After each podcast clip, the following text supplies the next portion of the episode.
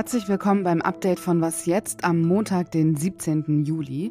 Wir sprechen heute über die Sittenpolizei im Iran, die in den letzten Tagen wieder verstärkt auf den Straßen Teherans unterwegs ist. Außerdem hat Russland den Getreidedeal gestoppt. Ich bin Azadeh Peschman und der Redaktionsschluss für diesen Podcast ist 16 Uhr. Auch nach dem Beginn des russischen Angriffskrieges hat die Ukraine Getreide über das Schwarze Meer, also die Türkei, exportiert. Möglich war das nur, weil sich alle Beteiligten, also auch Russland, auf ein durch die Türkei und die Vereinten Nationen vermitteltes Getreideabkommen geeinigt haben. Wir haben darüber hier bei Was jetzt ja immer wieder berichtet. Damit ist jetzt aber Schluss. Die Vereinbarungen bezüglich des Getreidedeals seien faktisch beendet. Das hat Dmitri Peskov, der Sprecher des russischen Präsidenten, erklärt. Das werde sich erst dann wieder ändern, wenn die russischen Forderungen erfüllt würden, also Russland wieder Düngemittel exportieren dürfe und es gegenüber Moskau keine Finanzsanktionen mehr gebe. Soweit die offizielle Begründung. Michael Thumann, außenpolitischer Korrespondent der Zeit, erklärt, was eigentlich dahinter steckt, dass Russland den Getreidedeal aufgekündigt hat. Der wahre Grund liegt vielmehr darin, dass die türkisch-russischen Beziehungen derzeit so schlecht sind und dass es der türkischen Seite nicht gelingt, derzeit die Russen zu einer Verlängerung des Abkommens zu überzeugen. Das wiederum hat äh, damit zu tun, dass die Türkei sich unlängst auf dem NATO-Gipfel in Vilnius kooperationsbereiter gezeigt hat, auch was den Beitritt Schwedens angeht. Und äh, weil die Türkei neulich Zelensky den ukrainischen Präsidenten empfangen hat und ihm dabei einige von Russland ausgelieferte Kämpfer aus dem Azov-Werk in Mariupol mit auf den Weg gegeben hat. Das alles gefällt Moskau nicht und deshalb haben sie dieses Getreideabkommen jetzt aus Rache an der Türkei, an der Ukraine und am Westen gestoppt. In den vergangenen Monaten sah man im Iran im öffentlichen Raum immer mehr Frauen ohne Kopftuch. Eine relativ neue Freiheit, die sich die Frauen seit den Protesten nehmen, zu denen der Tod von Gina Amini im letzten Jahr geführt hat.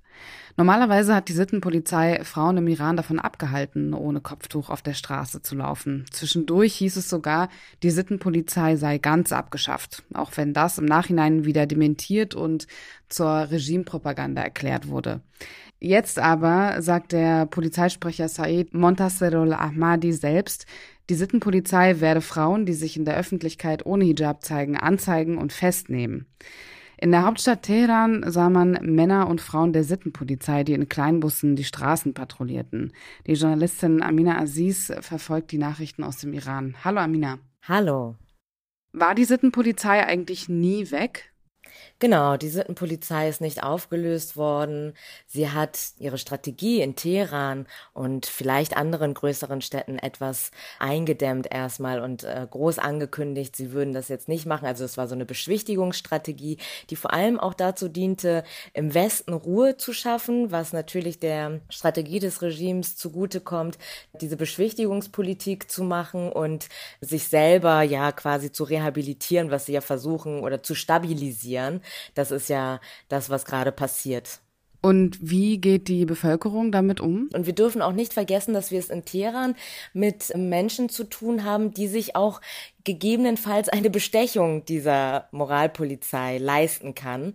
Also ähm, sind das so Abläufe, die die Bevölkerung schon gewohnt ist seit Jahrzehnten und sie machen einfach weiter, wie sie es immer gehandhabt haben. Gleichzeitig sehen wir natürlich, dass es nach wie vor Verhaftungen gibt und dass diese Willkür des Agierens der Moralpolizei nach wie vor gegeben ist, also diese Willkür auch als Merkmal einer Diktatur und die Bevölkerung geht eben damit um, wie sie immer damit umgegangen ist. Und was heißt das jetzt für die Protestbewegung insgesamt? Also ich weiß, dass das von hier so aussehen mag, als sei das gescheitert. Man be benutzt das ja auch in Deutschland gerne. Man will das so einordnen. Ach Mensch, dann hat es diesmal wieder nicht geklappt. Aber das wäre fatal anzunehmen und das würde an der Realität auch vorbeigehen. Denn das Regime hat nicht mehr den Rückhalt in der Bevölkerung, den es vielleicht mal hatte. Also mehrheitlich können wir sagen, dass ähm, das Regime vielleicht noch bei den eigenen Leuten den Rückhalt hat. Und das wird auch eine Herausforderung sein in der Revolution, wie man sozusagen die, diese Moralpolizei, die, ähm, aber auch die anderen Sicherheitsapparate sozusagen, die werden sich nicht auf die Seite oder zumindest nicht absehbar auf die Seite der revolutionären Bewegung schlagen. Für die revolutionäre Bewegung heißt das, dass wir gucken müssen, dass ähm, sie jetzt vielleicht nicht mehr so demonstriert, wie sie demonstriert hat auf den Straßen. Natürlich hat die Repression auch Erfolg gezeigt. Die haben ja jung und alt verhaftet, ermordet, wo es ging. Also das wäre ja auch naiv zu glauben, dass das keine Signalwirkung hätte. Gleichzeitig dauern solche Prozesse. Ich sage ja immer wieder, dass die Revolution von 1979 auch Jahrzehnte gedauert hat. Also es war ja ein ganzes Kräfteringen zwischen Monarchie und den demokratischen Kräften. Und das ist es diesmal auch. Also es wird sich in die Länge ziehen. Und das heißt aber nicht, dass es keine, kein revolutionäres Potenzial mehr gibt. Dann sprechen wir bestimmt nochmal über dieses Thema. Danke dir, Amina. Gerne, vielen Dank auch. Bis zur Europawahl dauert es noch. Nächstes Jahr am 9. Juni wird gewählt. Aber es wird trotzdem schon über potenzielle KandidatInnen gesprochen, bei der Linken zumindest. Die Kapitänin und Aktivistin Carola Rakete soll für die Partei ins Rennen gehen, auf Listenplatz zwei. Diese strategische Ausrichtung für die Linke ist der Versuch, sie so weit wie möglich von Sarah Wagenknecht zu distanzieren, sagt Robert Pausch aus dem Politikressort. Er ordnet das für uns nochmal kurz ein. Wagenknecht hat ja die Linke häufig dafür kritisiert, dass sie aus ihrer Sicht zu soft in der Migrationspolitik gewesen sei, dass es da einen Kurs gäbe, der von No-Border-Aktivisten maßgeblich vorangetrieben würde. Jetzt stellen die Linken quasi eine No-Border-Aktivistin als Spitzenkandidatin auf. Für die Linke ist es eine große Herausforderung, glaube ich. Sie soll ja vom Landesverband Sachsen aufgestellt werden. Das ist ein Landesverband, der noch sehr stark dominiert ist von alten PDS-Strukturen aus dem Osten. Und dass die nun eine Seenotretterin, Kapitänin als Spitzenkandidatin für die Europawahl ins Rennen schicken, ist, glaube ich, schon etwas, woran da einige Genossinnen und Genossen ein bisschen zu knabbern haben, möglicherweise. Ähm, nichtsdestotrotz ist der Linken wirklich zum ersten Mal seit langer Zeit ein kleiner PR-Stand gelungen. Es ist der Versuch, die Linke näher zu bringen an soziale Bewegungen. Rakete ist ja nicht nur Flüchtlingsaktivistin, sondern auch Klimaaktivistin. Robert Pausch war im Regierungsviertel unterwegs. Dort ist es immer recht windig, wie Sie an der Aufnahme wahrscheinlich gemerkt haben. Zum ersten Mal seit acht Jahren trifft sich heute die EU mit der Gemeinschaft der lateinamerikanischen und karibischen Staaten CELAC um den Frieden und die nachhaltige Entwicklung zu stärken, heißt es. Auf der Agenda steht natürlich der russische Angriffskrieg in der Ukraine, aber auch Wirtschaftsthemen. Ein mögliches Freihandelsabkommen zwischen der EU und den Mercosur-Staaten Brasilien, Argentinien, Uruguay und Paraguay würde mit 780 Millionen Menschen die größte Freihandelszone der Welt schaffen. Es wurde vor vier Jahren von der EU vorerst ausgesetzt, könnte aber bei diesem Gipfeltreffen ratifiziert werden. Die EU fordert, dass dafür eine Zusatzerklärung zu Themen wie Klima, Umwelt und Menschenrechte mit aufgenommen wird.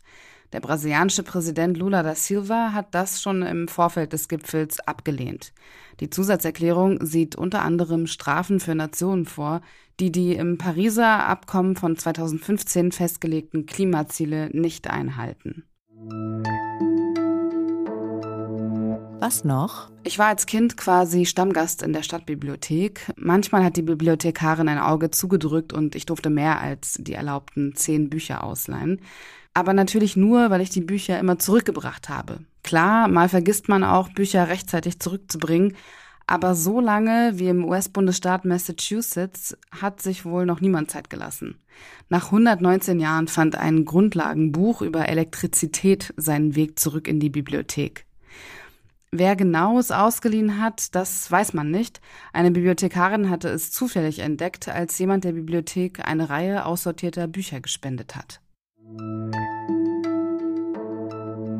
An dieser Stelle endet das Update. Morgen früh hören Sie hier Elise Landcheck. Was jetzt? Zeit.de ist die Adresse für Kritik, Fragen und Anmerkungen. Ich bin Azadeh Peschman. Ihnen noch einen schönen Abend.